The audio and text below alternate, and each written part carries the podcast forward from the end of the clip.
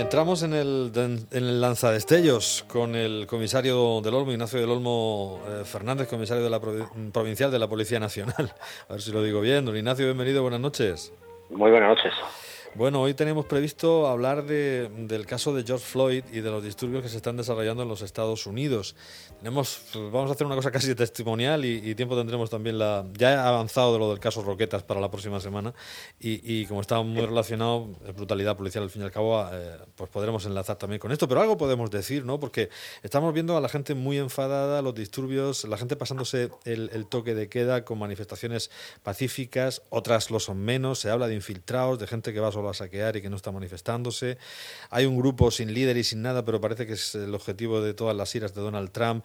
Eh, Antifa se llama. Estamos viendo normas eh, y gestos de solidaridad policial, policías arrodillados o incluso encabezando algunas manifestaciones, como ha ocurrido en Atlanta, eh, con, los, manifestantes ahí en plan solidaridad.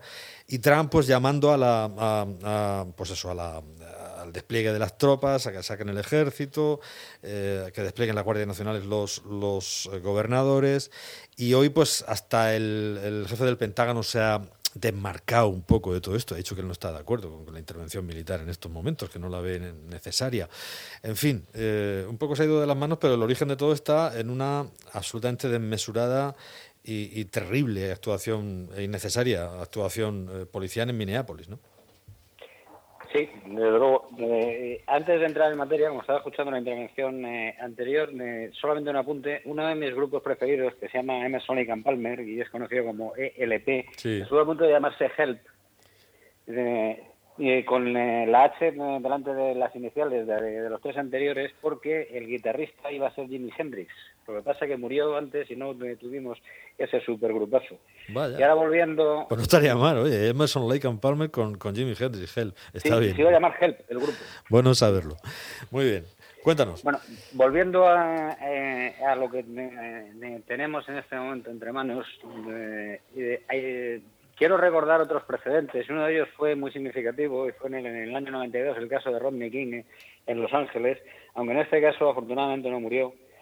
Y eh, por poner el toro en suerte, realmente eh, es lamentable todo lo que ha pasado, pero también es consecuencia de la sociedad americana que no es modélica, aunque sea mirada eh, según por quién, no por mí, por ejemplo, no es modélica en ningún sentido. Y el caso de George Floyd es eh, un auténtico perdedor del sistema americano en, el más estricto sentido de la palabra.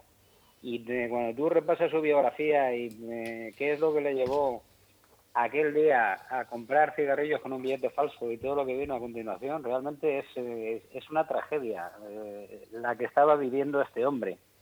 Y desde luego, ya no una tragedia, sino que es, es un auténtico abuso y una barbaridad sin calificativos que tenga que morir en una intervención policial que está absolutamente injustificada. Eh, luego eh, podemos eh, ir a las consecuencias que ha tenido posteriormente y todos los excesos que se están cometiendo, primero verbales por parte del presidente Trump, que nos tiene muy acostumbrados a ese tipo de cosas, y, luego todo lo que, lo que eso ha conllevado.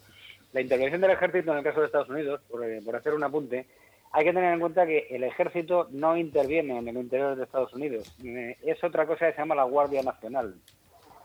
Porque eh, fundamentalmente las Fuerzas Armadas eh, americanas son fuerzas de proyección hacia el exterior, entre otras razones porque Estados Unidos, curiosamente, la única guerra que ha tenido en su interior en los últimos tiempos fue la guerra de secesión entre el norte y el sur y a partir de ese momento no ha tenido ningún conflicto. Han vivido en una absoluta paz siempre que han, eh, que han tenido una guerra ha sido en el exterior.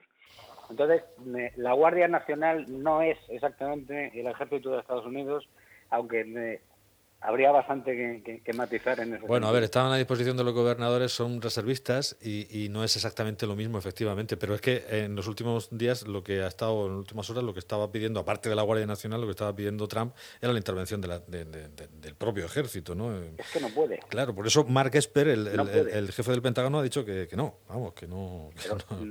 Es que constitucionalmente es inviable. Ya, ya. Lo que pasa es que, Donald Trump es de, esa clase de anormales que él no, no se para a considerar que la ley está para cumplirla. ¿Será que la ley está para cumplirla a los demás? por decirlo de una manera que se entienda. Bueno, lo vamos a dejar aquí, pero eh, cuando hablemos del caso Roquetas y, y, esto, como la cosa va a colear, pues seguiremos, porque tendremos que hablar también de clima verbal, de, de, en fin, y de cómo están las, las cosas. Se ha hecho una cosa muy fea, que es mentir. Eh, desde los estamentos oficiales mentir descaradamente, por ejemplo con la autopsia, ¿no? Esto lo movemos mucho en la ficción también, en las pelis, eh, ir hasta, hasta, donde, hasta donde han llegado innecesariamente. Es una política informativa que quiere crear confusión y eso mm, lo, lo único que genera eh, son motines y los follones que está viendo en este momento. Sin duda. Comisario, hasta la próxima semana. En ello quedamos. Muy bien.